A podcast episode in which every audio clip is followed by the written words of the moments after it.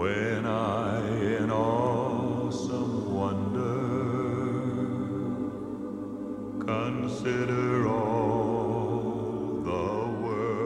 Los cielos cuentan la gloria de Dios y el firmamento anuncia la obra de sus manos. Un día emite palabra a otro día y una noche a otra noche declara sabiduría. No hay lenguaje ni palabras ni es oída su voz. Por toda la tierra salió su voz, y hasta el extremo del mundo sus palabras.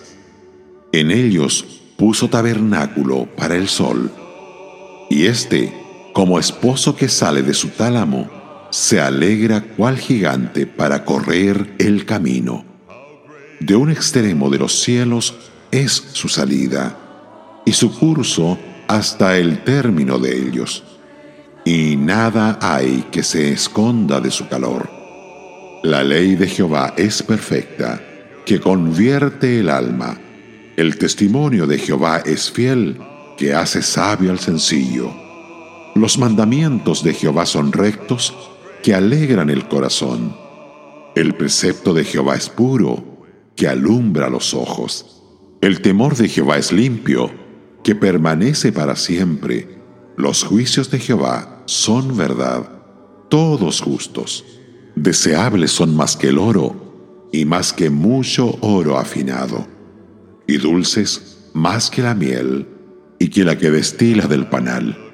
Tu siervo es además amonestado con ellos en guardarlos hay grande galardón. Salmo 19, versos 1 al 11.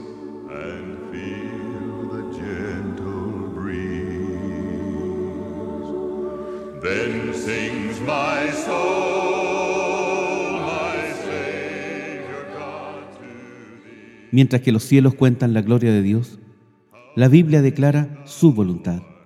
La palabra de los cielos es silenciosa. El salmista nos dice, ni es oída su voz. Pero incluso su poder eterno y deidad pueden ser entendidos por las cosas que han sido hechas, nos dice el apóstol Pablo en Romanos.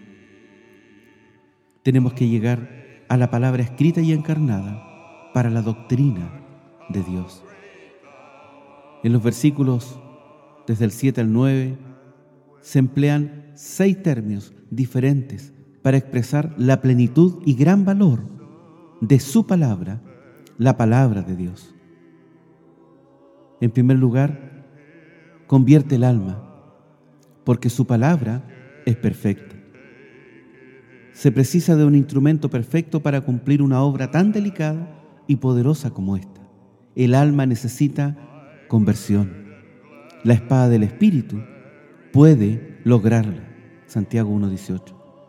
También, y en segundo lugar, la palabra de Dios hace sabio al sencillo, porque es fiel.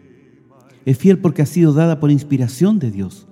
Hace sabios para salvación a todos los que son lo suficientemente sencillos para creerlo.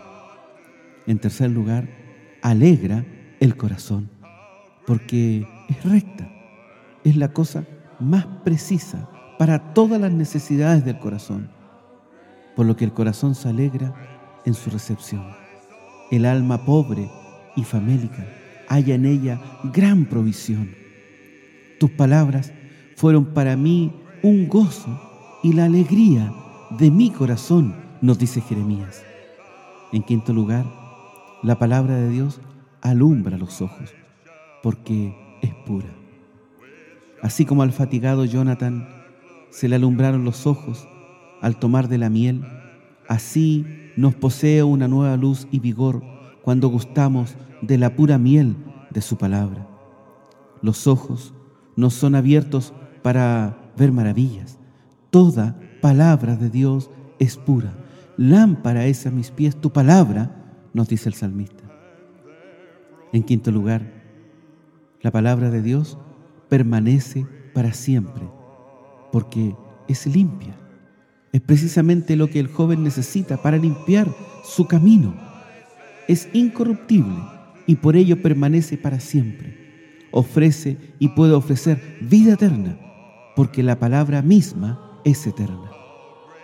En sexto lugar, es toda justa, porque es verdad. Es totalmente recta, recta en sus mismas advertencias y demandas, consejos y promesas. No es solo verdad, sino la verdad. Y por ello no puede errar en ningún momento, ni en ningún punto. En séptimo lugar, es toda deseable, porque es mejor que el oro y más dulce que la miel. Es mejor que lo mejor y más dulce que la más dulce de todas las cosas terrenales.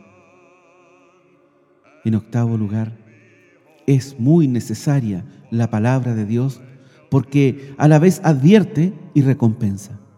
Advierte tanto a los siervos como a los pecadores del peligro y de la condenación de la incredulidad. Asegura a los obedientes una gloriosa recompensa.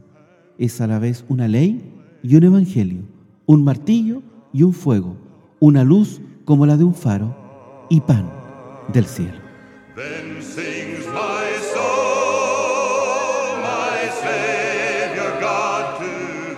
Radio Gracia y Paz, acompañándote cada día.